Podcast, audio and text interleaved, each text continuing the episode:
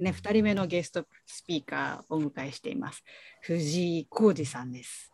よろしくお願いします。よろしくお願いします。はい、今日はあれだねう。んあの移住を通してのリーダーシップ、南阿蘇からこう作るっていうタイトルではあの話し始めるんだけど、本当になんか工事らしさがね、こうみんなに伝わるそんなうん約1時間だったらいいなって思ってます。よろしくお願いします。よろしくお願いしおます。願いします。うんこのね、コージーとの対話の時間は、ユミといろりの2人で、はい、あの、進行していきたいと思っておりますので、はいよろしくお願いします。さて、じゃあね、まずはあれですね、何故にうん工事なのかいというところからね、あの、お伝えしようかなって思います。うんはい。ねえ、工事呼吸しながら聞いててね。OK です。それが止まるようなことなんか確かに。確かにね。いやいやいや、なんかね、そう、皆さん、こう、目線を、意識を、ちょっとこう、コーアクティブに関わった人たちっていうところまでこう広げてみてもらうとね、あの、まあ、私は今、日本のコミュニティのことをこう意識すると、結構何人かの方が移住をしなんか試みてるなっていう、そんな経験をしてます。うんあの、南の島に夫婦で、ね、あの、飛んでって移住した、家族で移住している人たちもいれば、えー軽井沢に夫婦で移住を決めて行っている人がいたりとか、多分他にもいらっしゃる。その中で、あ、工事南阿蘇ってすごいね、九州行っちゃったんだ、みたいな。うんちょっと、それがすごく私のこう印象、アンテナにまあ引っかかってきまして、それで、あの、移住ってさ、やっぱりお夕飯のメニューどうしようっていうのとはちょっと違うレベルの、な、なんだろう、何かがね、判断基準というか、きっかけというか、何かがこう、あった、あってじゃないかなまあ、なくてもいいんですよ。うん。お夕飯のメニュー決めるように簡単に、はい、明日移住とか、そういうのもまあ、ありなのかなとは思いますが、ちょっとそのあたりを、あの、聞かせていただけると楽しいなと思って、うんもう、もう、あの、きっかけは本当に単純にそれでした。うんうん。そうね。なんか私も衣食住ってこう人間のなんか根幹的なところだと思うんだけど、うんそのうちのね、住っていうところがこう移るっていうことがうん個人にとってはどんな体験なのかっていうこともね、はい、聞きたいなって思ってます。うんうんうん。うん、OK です。これもう話し始めちゃっていいんですああ、もちろん。ね。いいですよ。はい。あのですね、まあ経緯やら何やら話し始める前に、うん、あの僕南阿蘇にね住んでるんですけど、うん。もうめちゃくちゃいいところなんですよ。もうとにかくいいところなんですよ。どういいのいやこれねもう百聞は一見にしかずでもう飲み目の前ね、いいね。目の前こんな感じあああれ阿蘇山ですあ、ね阿。蘇山なんあだ。ちょっと雲で遅れてますけど、最う高んですね。最高なんですよね。私東京のど真ん中だからさ見上げるとビルなんだけどそっちは空が広いね。そう空が広いんですよ。うん、ここはもともとねあの火山が噴火した跡地なんでカルデラなんですよ、カルデラの中ってこと？カルデラの中。あそのうなんだ。かお月様のクレーターみたいなやあはいはいに住まいを設けてるっていうね。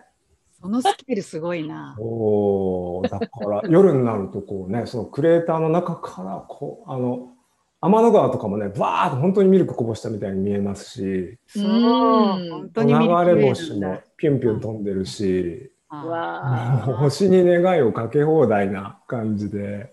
うん、確かに。ですぐ近くにあの湧き水があってあの、飲み水も料理もコーヒーもお茶も全部その水ですしあもう温泉もめちゃくちゃいっぱいあるしご飯も美味しいし人もいいしあのあれなんでむしろ今までないねそう、うんなんで今までここ住んでなかったんだろうっていうようなー感じなんですよね。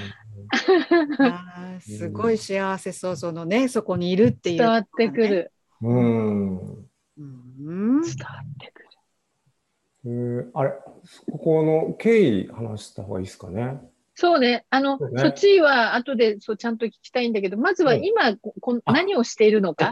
南阿蘇で。それを簡単に、はいうん、お伝えいただけると。了解です。えっと、はい僕はですね、あのーまあちょっといろりさんとユミさんと話してるからあれでしたけど、あの、コージと言います。藤井コージです。はい。何やってるかというと、あの、二足のわらじでお仕事をさせてもらってまして、一つがあの舞台演出家、舞台俳優。うん。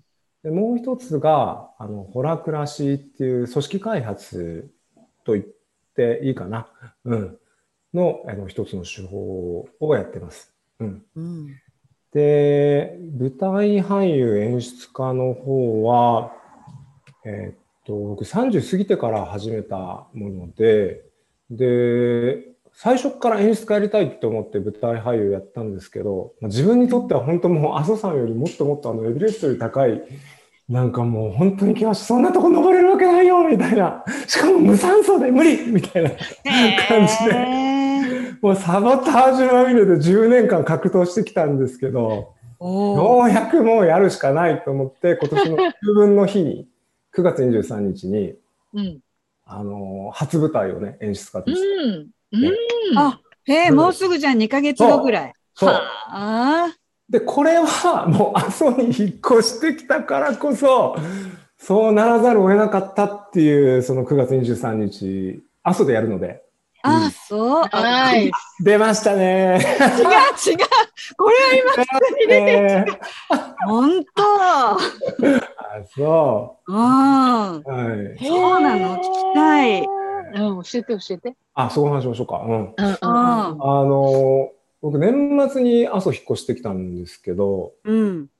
で、その翌日にあの、さっきあの見せたあの、阿蘇山のね、うん中腹からこう、煙立ち上ってるところあるんですよ。あの、火山のあれでね。うんうんでそこに地獄温泉っていう温泉があって、うんうんでも有名な温泉なんですけど、そこでちょっとこう、江戸、江戸での疲れを癒そうと思ってですね、こう車で行ってたら、あの、ちっちゃい神社があって、でその、うんそこに併設してる神楽殿があったんですよ。うんお、神楽ですか？あの、こう、屋根が、あれ、なんて言ったら深い緑色、ターコイズ色？かな？そすごい綺麗な色で、屋根の色がいいと思って、う。う。うんん。この瞬間、ここで舞台やるやると。や思ったんですよ。そう。やるとは思ってない。やりたいと思って。りあたいって思ったんだ。場所が先だったんねそ。う場所が先、場所が先。なんですけど、そんなでも、神楽殿とかってこうね、簡単に使わせてもらえるところじゃないよなとかって思って、うん。あのー近くに、正志さんってね、河野正志っていうね、あの CPI ゆかりの、はい、住んでて、うん。で、1ヶ月ぐらい前か、その正志さんに、あのーいや、神楽殿でやりたくてって話したら、あ、何々ちゃん、あの、つてがあるよって言われてですね、うん。その何々ちゃんに聞いてみたら、あの、なんと、村役場に電話したら予約取れると。貸し出し OK! みたいな。そう村民は無料で取れちゃって、場所が。取れちゃったか。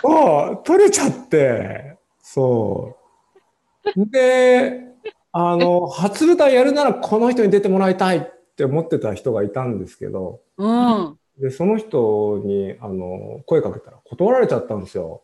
うん。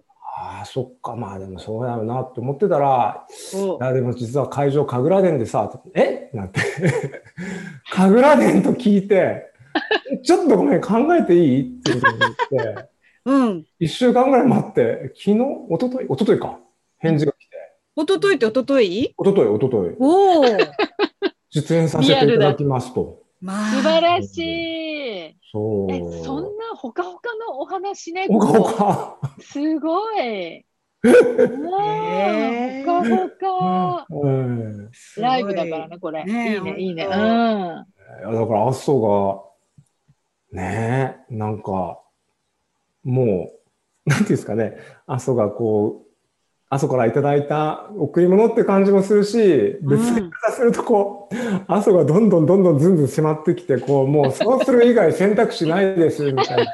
ああ。はいみたいな感じで。あもうはいって言ってもうやるしかないっていう感じなんだ、はいノーチョイスな感じはありました。どうなの？じゃあやっぱりエベレストに無酸素状態で 行く感じ？いや、もう、もう、いや、えー10年やって怖い、怖いですよね。怖いです。うんうん 笑ってるけど。おーもう、へえなんか背筋、はい。背筋立てて「はい!」って言った感じだね本当にね。そうそうですね。ああもう、いいね。はいもう怖い、怖いけど、怖いけど、もう怖い、怖いからこそやるしかないっていうかね。ううん。そへえの怖さを、怖さを楽しみたいな。なかなかそんだけ怖いことないですからね、40過ぎて。そうか。チャレンジマジか本当にね、チ怖いから。ャレンジしてんだね。本当に、ちょっとこれどうやって伝わるかわかんないですけど、本当に怖いからね。声裏返ってるから、そう、あ、怖いんだなっていうのを伝わるよ。うんわ笑ってるけど中にはすごいもういろいろ起きてるのは、うん、本当に伝わってくるよ。お腹痛くなりますもん。うんそうね。そうだよね。大人が緊張してお腹が痛いってあんまり経験しないけどね。でも、ね、そうそうするなんか人生を歩んでるんだよね、コージうー。ん そうですコージーね。はね。うん。うんそうか。いいですそれね。なんかこうみんう動いたからこそっていうか移住したからこそみたいな話でそうだね今のねその初演出もあるけどそうそうそう。うんあと、ホラクラシー話もちょっと聞きたいかな。何をしたい？ホラクラシーを使って何をしたいんだろうねってあいう。あ、楽しいね。うん、うん多分、ほ多分、うんホラクラシーをまだそんなに知らない方向けに、うん、ホラクラシーってこういうものでね、みたいなのを、ちょちっとこう簡単にご紹介いただいたりってことは可能ですか、OK です、OK です。あああの、ありがたい。うんめちゃくちゃざっくり言うと、うんあの、三角形の組織、ヒエラルキーですよね。うんうん丸くするっていう。うん、ああいいね。ジェスチャー付きでね。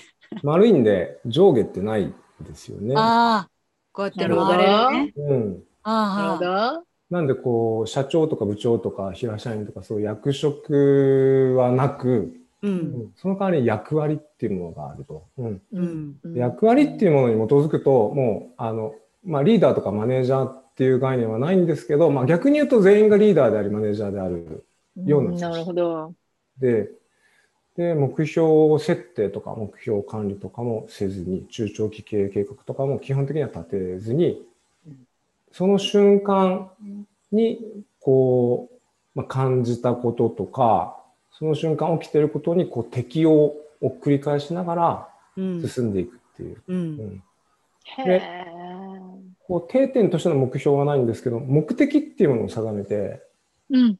なぜ存在しているのかとこの生命体、うんそう生命体として組織を捉えるんですけどなるほど。これは生命体なんで、ちょっとうごうごしてんだね。うごうごしてますね。ね、質感う的には。ごうごねこううこれをうごうごと言うんだねいろりさんうごうごルーが。うごうごルーが懐かしい。そう、うごうご。うごうごしてる。そうなるほど。生き物だから。うん。うん、うん、そうでうん。すね。目的、目標はないけど目的がある。目的がある。なるほど。役職はないけど役割があると。ううん。ん、うん、うん。そんな組織運営手法ですね。うん。うん。うん、じゃあ何？コージーはその手法を現現時点でのその利益、利潤追求組織に持ち込もうとしてるの？あどどんな風に使おうとして？そうなんだ。うん、あのもっと言うとあの、うん。ホラクラシあのそのものっていうよりは僕あのシステムコーチングシステムコーチングはあの複数に組織とかパートナーシップとかに対するコーチングですけどその、うん。ホラクラシとシステムコーチングを掛け合わせたものをうん。名付けて、ホラクラシステムコーチング。オラコラしえ？ホホラクラシステムコーチコーングチング。はい。というものを、あの、作り出して、まだベータ版、プロトタイプなんですけど、エヴァンゲリオンで言うと、初号機の前の0初号号機、機の前。0号機、なる0号支社の段階ですけど、はい。を作って、そうそう、企業組織とか、まあ、営利組織、非営利組織、うんんうんうん。あと、劇団とかでも使えると思いますし、うんうんうん。うんうん。うん。そういうところで、こう、導入のお手伝いをしています。おー。それ、楽しいで、どうですか？ぶっちゃけやってて、どんな感じなんですか？いや、楽しいんですよね。いやすっごい楽しいんですよね。でも僕、すごい自信があるのが、うんはいあとなんで楽しいか説明する自信が、ないよね。ない。はい、ないって。いう自信がある。けど、なんか聞いてもらったら出てくるかもしれない。うんうん。いや、楽しいのは伝わってくるもんね。うんなんかね。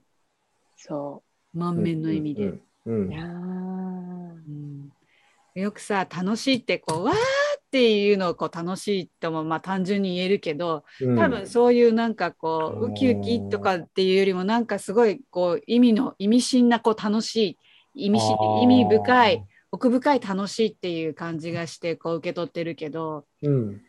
そう言われてあここがあるからやめられないみたいなさかっぱえびせんじゃないけどこれがあるからやってるんだっていう そういうのある？うんそうですね。すごい応用範囲が広いじゃない、うん演劇にも使えるしうん。非営利団体にも使えるしって。言ってて。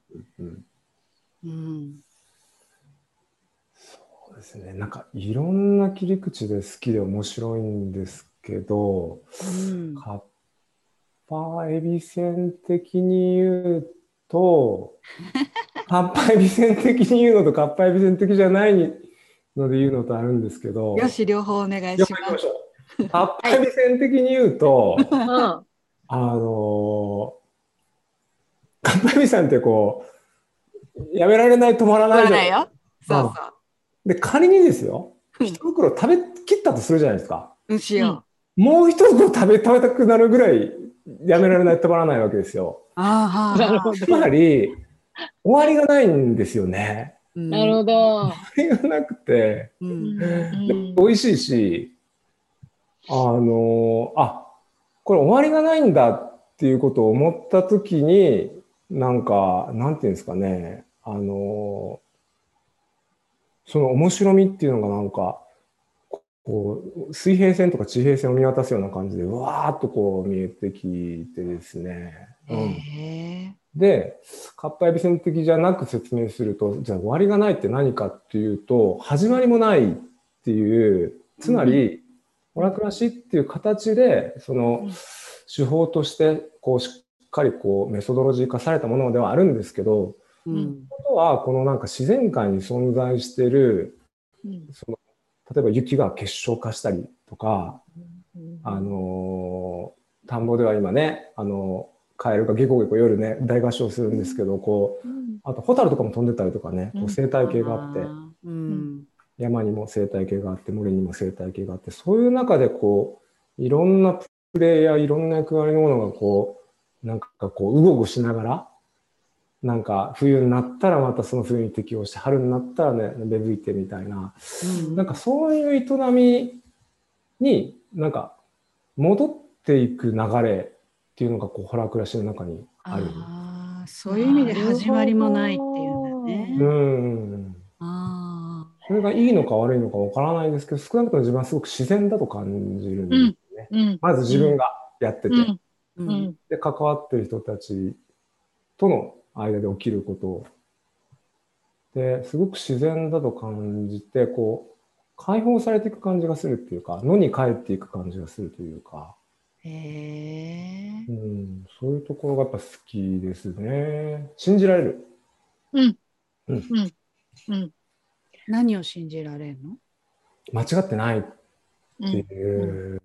おうんおう。んうんへえ。うん。なんでしょう。言葉だけだと捉えどころなない感じに聞こえる、ね、あの、これ聞いててくださってる方、み見てくださってる方は、うんなんだろうってね、もしかしたら思われるかもしれないけど、なんかこう今聞いて、私が受け取ったのは、その自然の摂理みたいなものと、なんかすごいこう、こうしていうるん。もの、うんなんだなって。で、うまくいくのもいかないのも両前提として両方ともあ,、うんありですよみたいな、うん。なんだろう、そういう意味でし自然な感じを、うん。そう受け取りましたかね。あ,、うん。あとあの、工事がほら目の前にドーンって阿蘇山あったり、自分はこうカルデラの中に生きてるとか思えばさ、やっぱりじ日常的に地球とか宇宙に出た俯瞰いの意識もやっぱり持ちやすいんじゃないかなって思ってて。まさに。な。かなかそう自分がこう所属している組織の中が全ての世界みたいな、どうしてもやっぱなっちゃうじゃないですか、うん。日常が。自分の日常が世界の全てみたいに、ね、今ピーポー通ってますけど、なってるんだけど、うん。あのーなんだろう、自然ってう宇宙とか惑星までこう入れたら、あの入れて考えて、そうん。その前提でなんか営みはね、なんかあの循環してるんじゃない？みたいな風にもこう捉えうん。られるし、だから、なんでしょう、私たちが空気吸って生きてますみたいな、それぐらい実は自然なこと、あるいは、は必然なこと、そして周りに目をやればそこに答えを見つけるなんかきっかけがあるみたいな、うん。なんでしょうね。すごいそう、なんて眠ってる暇ないねっていう感じがしました。ホラクラシステム、ツーテムコーチング。コーチングを意識、もしし、かかっこ仮を意識してるときは、本当に眠ってるとか、サボに、うん。サボタージュにまみれているよりは、もう、ただめ、なんか目覚めている感じみたいなさ。だけど、目覚めてすごいこう頑張ってるとか必要ななくて、ただ気づいて、あ、これが必要ですねってなったら、うん。それをこうや、粛々とやるみたいなのもあるだろうし、なんでしょう、そんな、そんな風に受け取りました。自然な流れ。まさにそんな感じです。うんうん。なんかね。あのその感じってさ、うん。あのなんかさっき最初私オープニングで衣食住のいこう住を変えるって、うん私にとってはすごくこう大変なことっていうふうに思うんだけど工事にとってはさうんどうなの、南阿蘇に行ったから今それをすごくよりこう感じるようになったのか、うんなんかその前からうん。ねそのえええ江戸にいた頃からとかさうん。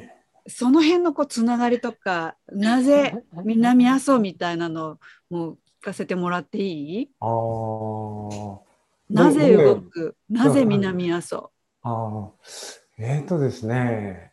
時は遡ること、昨年の40歳の誕生日の出来事なんですけど、うん。9月8日、クッパの日に、クッパ。あの、クッパの日に、確かあの、僕ですね、えっ、と、子供とこう、離れて暮らしてるんですよね。うん。で、あの、まあ、いろんな事情があって、こう、年に1回ぐらい会うような感じだったんですよ。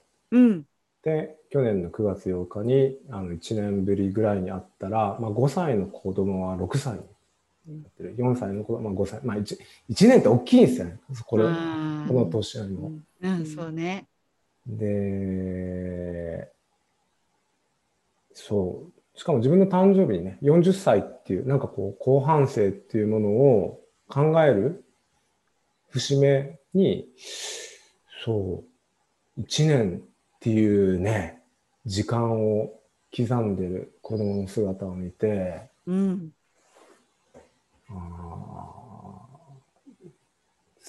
やっぱり今一番本当に自分が見たい景色っていうのはそのその成長していく姿だなって思ったんですよね。うん。で熊本の市内に住んでいて子供は、うん。うん。なんでまず熊本に移住しようかとちょっと考えたんですよ。なるほどね。そしたら、あの CTI であの上級コースでリーダーやってくれてた正志さんがですね、コージ誕生日おめでとうみたいな感じでメッセージくれてですね、誕生日だったから、うんああ、正志さんって言って、正志さん熊本、ね、阿蘇に住んでるんで、うん。正志さん僕ちょっと熊本移住うんした、した、したいなみたいな感じで、ぼそっとメッセージしたら、え、わし来月引っ越すから、うち引っ越してきたらええやん。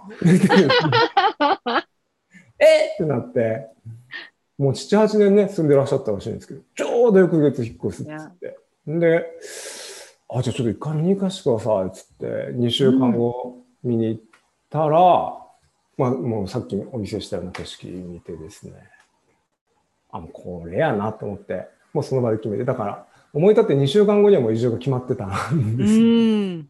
わあ。はい。すごいね。何かのタイミングがぴったり合ってるんだね。そうそうそう。うん今ね、コロナとかもあって、移住者すごく多くて、阿蘇も人気スポットなんで、今一軒一軒家に住んでるんですけど、うんうん阿蘇で一軒家探そうと思ったら、なんか2年ぐらい探してる人とか、待ってる人とかもいるらしく、わあへえ。2週間って言ってこっち来てからいろんな人に、嘘でしょ？って言ってびっくりされてますよね。流れがあったんだなっていう。うん。そうね。本当そうだうね。ん。ユーミンがそうタイミングって言ったけど、本当にタイミングがうん。バッチリだったんだね。うん。はあ、うん。なるほど。なんかさ、さっきのあの、神楽殿の予約が、え、えそんな電話一本で取れちゃうんですか？の時とはこう違うなんか今の新しい自分の引っ越す先が見つかる、それも割とポンって見つかったわけじゃない。よ予想だにしない状況の中で。うん。でもなんか、このうお家に関してはコージーはすごくこう、なんだろう、どっしりとしているようにこう感じられて、なんかねえ、そうだあの。当にそう、自分が望んでたことが、うん、そうねって言って、こう、本当タタイムリーに何かうん形になっていくような経験だったのかねっていう、そんな感じも。はい。確かに。なんかどっしりって言われるとしっくりきますね。う。うんん。本当ぶ、ぶれてないよね、なんかね。うん。なんかう思い立って2週間で一軒家ポンと見つかるっていうとなんかこうなんなんだろうビュってワープしたような感じでね、するけど、うん。自分の感覚としてはもうこうまっすぐ歩いていておで次の一歩踏んだらあ阿蘇にいたみたいな、うん、そうだよね。うん、自分の向いてる見てる方向の道の、ーうん。うんうんうん、感じがしますね。そうすごく。うんなんか、わかんない。あのさ、これ聞いててくれてる人たちはね、何をどうしたらそんなに簡単に 2週間で移住決められるんだみたいな、ちょっとクエスチョンがもしかしたら浮かばれる方もいらっしゃるかななんて思って、コージーの経験から、そうやって、なんていうの、ワワープ、ぴょんって行く時のコツみたいなのが あれば、コツ そう、おすすめあれば。そうですね。僕はあの、なんていうんですかね、風向きとか、なんか流れとかを信じてるタイプの人間なので、おその、誕生日にそのメッセージが来て、ボソッと言ったら、その、来月開くでとかっていう、その偶然の一致があった瞬間に、なんかもう、やれやれっていう感じなんですようね。ん。なんかもう分かってんだ。もうしゃあないな、みたいな。なんかもう、分かってんだ。なるほど抗いようがないっていうか、水が高いところから低いところに流れ流れるみたいに。うんだから、うん、抗わないっていうことですかね。ほほなんかかっこいいこと言っちゃいましたね、今。いやいや、今ね、あーっと思ってるのは、こう最初のゲストスピーカーのこうリーダーとはって言ったとき、その言葉だった。えそうなんだ。そう。いやじゃへあ、ー抗抗わない。コージーも言ったと思って。言った。これ次も言ったらこれすごいですね。風向きがね、なんか来てますよ。風が吹いてますよ。もう4人目何としても言わせるぞっていうね。みんなで意図して、かもね。ね、リーダーで意図して。言ってみようか。ああ、そうか。はい。抗わないか。なるほどね。なんか、さ、コージーはそれまでの人生でも何度か、あの、ああ、抗えないんだ、これって、ちょっとある種、高三みたいなさ、うんうんうん。なんかこう、一見ね、自分が本当にそこに行きたいかどうかわかんないけど、なんかこう、ははい、はい、みたいな、サレンダーみたいなさ、そういうふうにもこう、そういうふうな経験も何度かあったのかな。あ、ありますね。すごく大きなのが2つパッと思い出すのであって、うん。ここはあの舞台俳優っていう道を30過ぎてから志したうん。うんやつなんですけど、うん。これは、あの、ものすごいショートバージョンで話すと、当時僕、あの、もう人生路頭に迷って、こう何やっていいかわからないような時期で、こう何やっても長続きしなくてうまくいかないみたいな時期に、うん。ダライラマ法王が来日されて、うん前にもすがる思いでこう講演会聞きに行ったら、隣の方がこう、チラシをね、渡してこられて、ほチラシ見たらそこにあの白人の初老の男性のうん。60歳ぐらいのポートレートと、あと、うんある作家の言葉が書いてあってですね、う。うん。でそれ見た瞬間にビビッときて、会いに行ったんですよ、その人に。へえ。演出家のレオニード・アニシモフっていうロシア人の方だったあんあ。うんうんでうん。会いに行って、もうあった何分後かには、あ、またさっきのやれやれですね。もうこの人に弟子入りするしかねえなと。ううんん。なるほど。どうしたらビビってくるの？え、どうしたらビビってくるか不。思議じゃない？そのなんか 化学反応が。チラシ見てビビ、うーんって。なんなんですか？日頃の鍛錬ですかね？なぜビビッとくるかか。わかんない。それは工事の感覚的には何なの？あーあ、でもビビッと来れるように心がけてますね。そう言われると。あああ。なんなんだろう。ななんですかね。心がけるとは。うん。いあの直感と呼ばれるものをなんか自分の中でちょっと人格化していておうおうで直感がなんか言ってくると、うん、うん。うん。時にそれ信じるも信じないも当たるも当たらんもはっけですけどあの信じるっていう選択をするたびにこの直感くんは、うん。あの精度が上がるって、なるほど。うん。なるほど。直感くんの、あの、だからなんていうんですかね、直感に基づいて行動して、しくじったこととか痛い目にあったことももちろんあるんですけど、でも、いいよと、うん、それ以上のことを教えてくれてるよね、君って、こう、うん、意図的にこう信じるっていう。のをやることで、確かにこう育ってる感じがします。うん。ああ、そうなんだ。うん。そうか。直感の精度は信じることで精度は上がっていくんだね。そんな気がします。うん。結構昔から持ってる、多分二十歳ぐらいから。うんああ、そう。二十歳ぐらいからだってすごいね。もう20年、20相。当精度は、20歳精度は高い。相当精度上がってる上がってる。成熟してへる。え成熟してる。うんああごめん、そのビビを聞いたがためにだどっかに向かってたところがちょっと横道にそれたかもしれないんだけど、また戻してもらっていいよ。どこ向かってたっけ？どこどこ向かってたっけ？俳優になった私きっかけだったっけ？さあ、違う。その、アニシあーモさん。って抗わなかったっていう経験の一つがそれだった。そうそうそうそうそう。うんうんで、弟子入りして、うん早10年と。今や演出をするところまで。演劇人になりました。思えば遠くまで来たもんだですよ。ごめん、笑って。本当そうだよね。いや、本当そうだよ。頑張ってた時のコージーをね今思い出して。本当、あの、なん、だから直感くんのディシジョンを、その決断を優先するがあまり、うん。そのコージーの体とか、コージーの頭とかがうん、まだ納得してないのに、直感くんになんかもうこう、連れてかれるみたいな。うんあの、さっきから何度か、ああ、みたいに、あ、また来たって言う、言ってるのは多分頭な感じがしてて、うんまたそちらですか？みたいなう、ん。多分頭くんみたいなのもいるとしたらね、うんうん。そう、なんか、そう、そういう会話がコージーの、そっか中で、なんか発発生してんのかなっていううん。感じが。そうですね。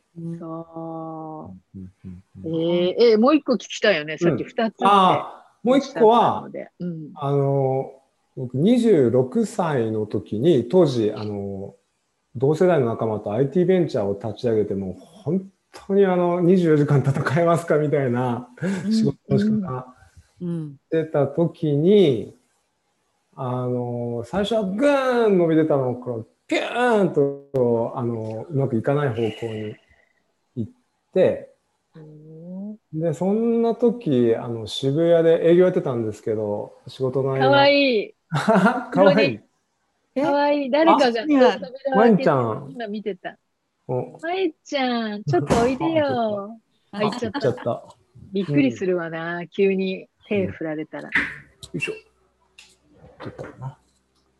パパ何してるんだろうって気になった。うん。そしたら、うん。あれ？どこなんですかそう、本屋に立ちこういうと寄ったら。本屋。こう行ってこう行って、で、営業の途中に本屋立ち寄ったら、なんかこう、こう本棚平積みになってる中で、一冊だけなんか、あの、かぐや姫みたいに発行してる本があるわけですよ。なんだと。もうなんだと。もうやれやれですよね。で、手に取って開いたのが、あの、旧ユーゴスラビア諸国の近代史の話だったんですよね。あの、ボスニア内戦とか。そうそう、そういう。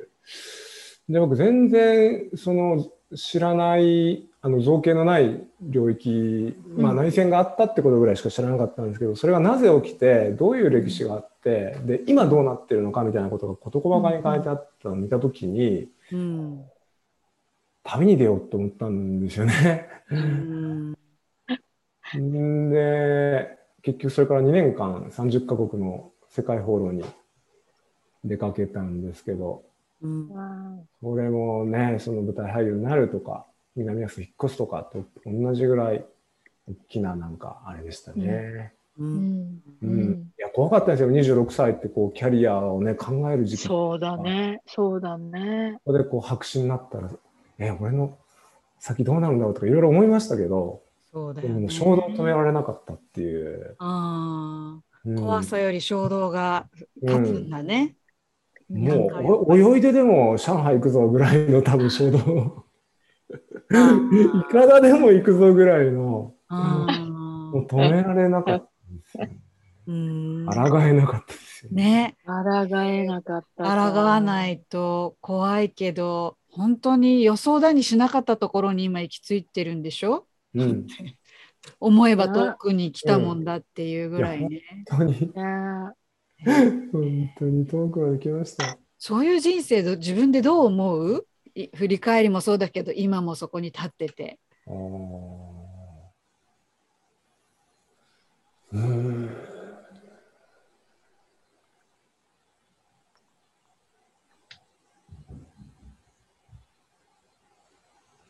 面白いですね。ああのすっごい大変ですけど、あ。すっうん。ごい面白いですね。うん。うんいや、最初、感謝ですねって言おうとしたんですけど、それを上回るなんかが、ああ、これ面白いなと思って。ああ。ニヤってする感じが。う。ん。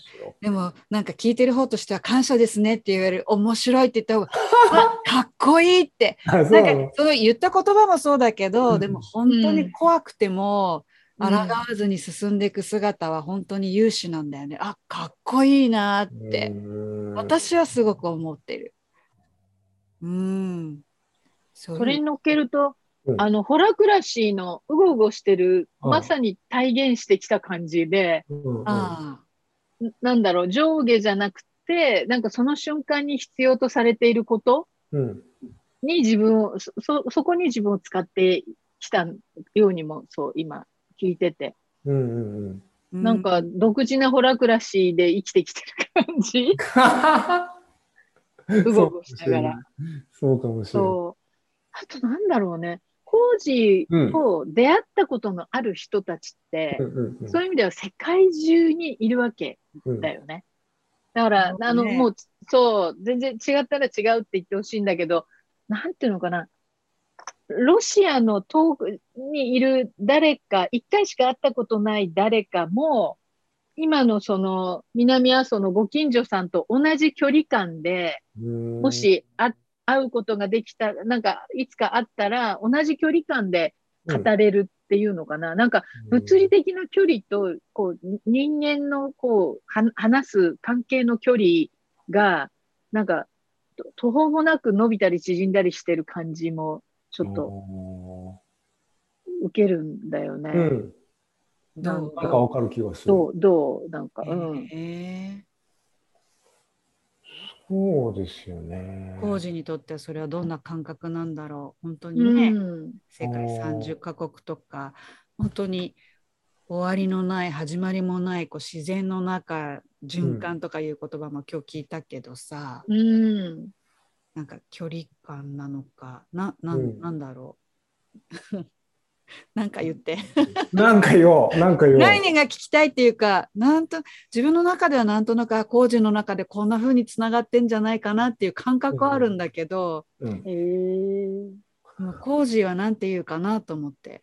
あーなんか、きょ距離、距離、距離、距離、なんだろうな。まあちょっと今出てくるもんで話しちゃうと、いいともいいと思う。うん。あの、距離っていうのはなんかすごく僕愛おしいもので、うーんあの、今はまあ、オンラインっていう形ではまあ距離近くてこうやって話せるから、話を聞くことができる、伝えることができるけど、まあ、例えばその世界放浪中に出会ったね、あの、フランスにいる人とか、なんかモロッコにいる人とか、うんコンゴにいる人とかってこう、めっちゃ遠いですけど、うん。なんですかね、その遠くに思いを馳せられることってすごい豊かなことで、うん。なんだろうな。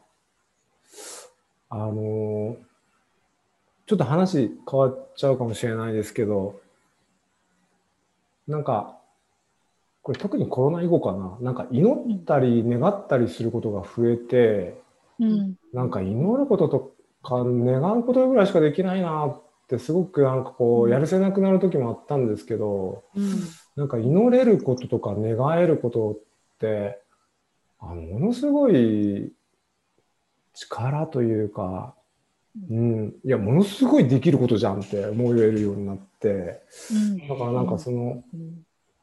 距離が遠いっていうのはなんか本当愛おしいですね。うん、遠い、うんうんうん。なんかそんな感じかな。うーんうん。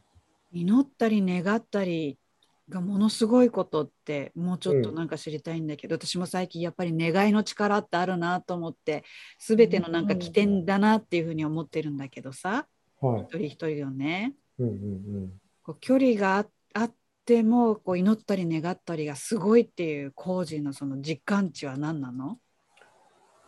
この実感値は何なんだろう？この値は何なんだろ私はまずね自分の自分の中がまず豊かになる願いを持つっていうことが。でそれがどう届くかは分かんないけど届くだろうなってまさになんかつながりを感じるとかさ。ーうん。あーってこう思いを馳せるっていうことがうん。ただこうん。う自己完結してないっていう感覚があるのね、うん。うん。うん。ううん。ん。だからコージーはどうなのかなと思って。あ。ーなんか自分今の自分にとっては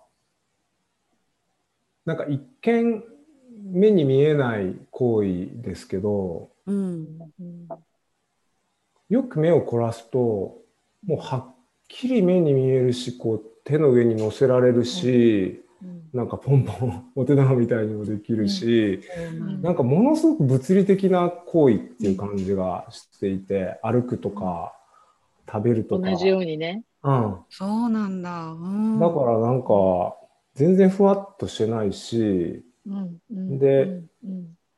歩く食べる寝るとかと同じぐらいなんかあの必須の具体的な 物理的な行為でなんかこれないと逆に辛いぞみたいな。へえうんえ、これなしってちょっと、え、もしそれ禁止されたら僕ちょっと、あの、すごい絶望すると思います。そう講義、講義に出かけるともう禁止したいと思います。本当うん。今、今じゃあこの瞬間さ、うん。その、ど、どこにつながりに行ってる感じなの？誰のことが今、そう、距離が愛しいって言ってたけど、そう、どんな願いを今、この瞬間を感じてる？じじ実態として感じてる？あの、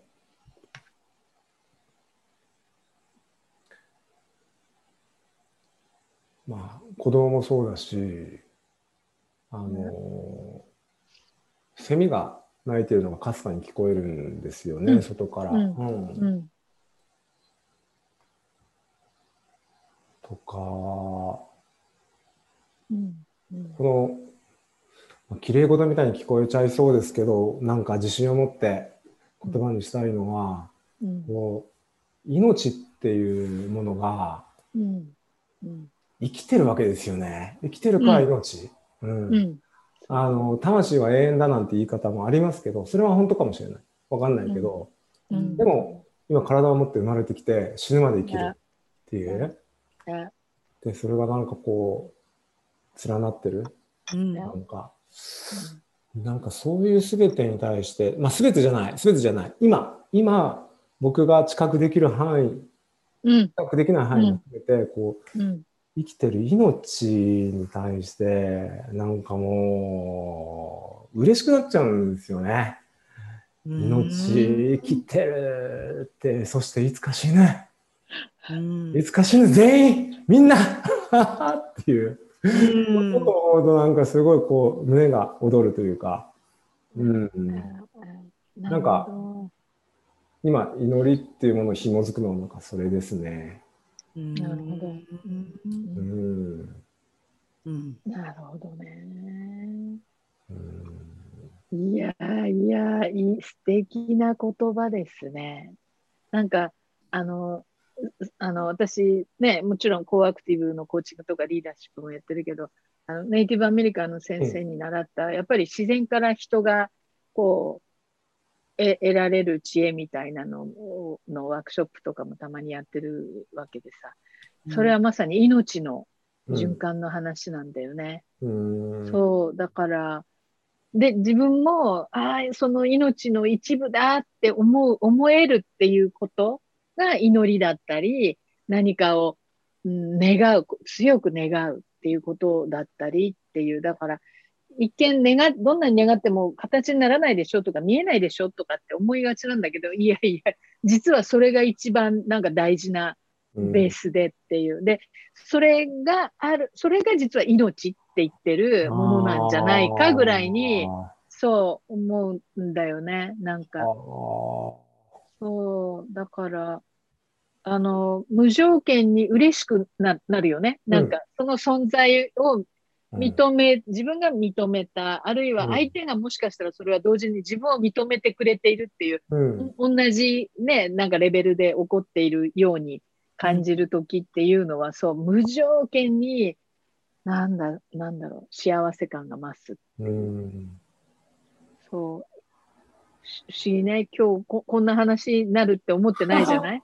でもさ、ここの場の空気感は多分すごく今、なんでしょう、しなやかに光ってんじゃないかな、ぐらいに、そう思ってて、なねえ、なんか、それが、命がこう光ってる時命がこう、えうごうごしてる時の感覚。そう、今日なんか知らないけど、うごうごが。うごうごよく言うよね。そうななんか別に普段言ってないんだけど、このうごうごがなんかとってもいい感じになっておりますよ。で、多分ね、抗わなかったら、実は私たち常にうごうごしてる。あー光って、光ってる存在なんだよ。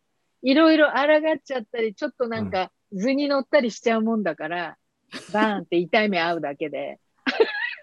そう、どうですか？そう思いません？そう思う、そう思う。こ工事相当傷、常に傷いっぱい持ってる感じするけどさ、うんうんうんそう。それ多分ね、抗ってしまった勲章だよね。多分。ああ、そうかもしれない。うん。そうんう。もう本当に抗わない、抗えないっていうことを受け入れてきたね。なんか、そういう意味でのそのかっこよさが今日は語ってもらったなっていう感じがしますよ。本当に。うん。さのさっきのすねの傷じゃないけどそれをやらないと抗わないってどういうことなのかっていうそ多分ねからないおっしゃる通り。おっしゃる通り。だからそうなんです。真にそれを知ってる人だなっていうふうに思う、うん。抗わないっていう生き方がどういうことなのかっていうね。うん。いや抗ったが、から。いやもう、アホみたいに抗ってましたよね、多分ね。みたいに抗って。アホみたいにね、もう多分、一人で、一人でもするぐらい抗ってた気が、一人で機動隊に突入するぐらい抗ってた気がしますそうか。うんえーいいですね。なんか、素敵な、いいいい感じじゃないですか？じゃあ、そろそろ、あの、例例のやついきます？ええやつね。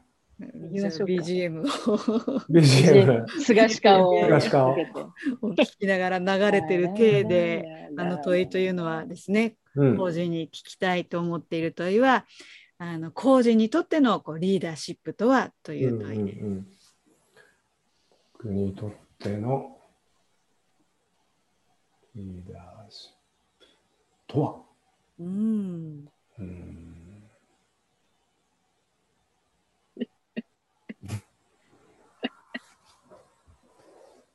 いいよ。浮かんでるんだったら、同じでもいいよ。言っていいよ。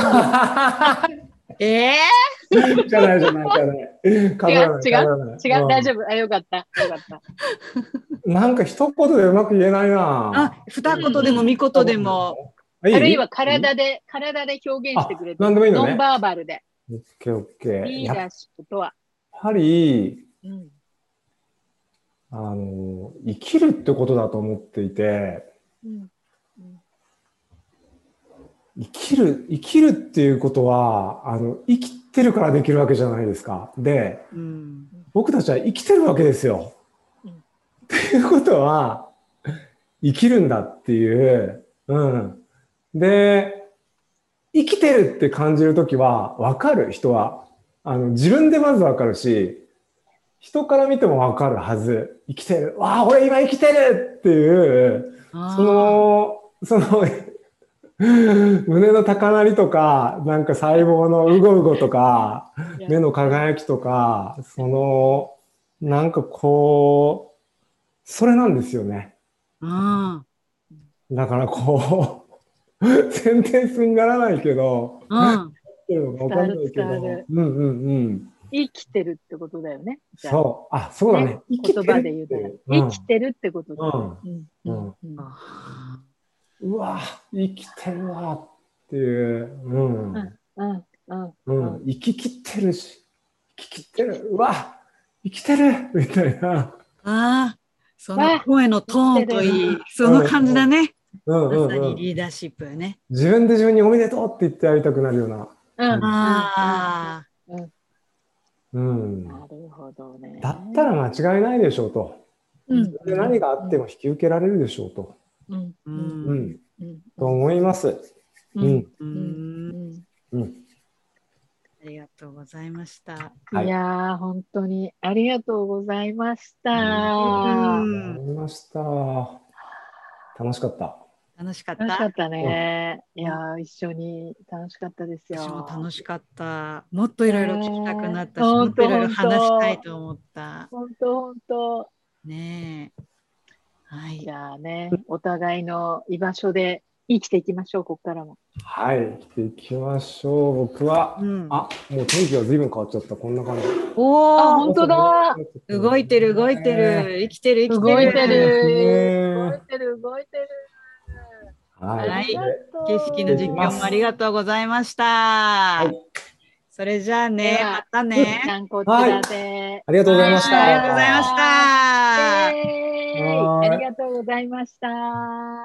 失礼します失。礼します。どうも。さて、じゃあ私たちも一旦こちらで。そうだね。今度は1時からはい三田愛さんですね。ゲスそトうですね。で始まります。三田愛さんと山田博さんの対話がそこで始まります。はい。では、また後ほど。ありがとうございました。聞いてくだあさい。りがとうございました、皆様。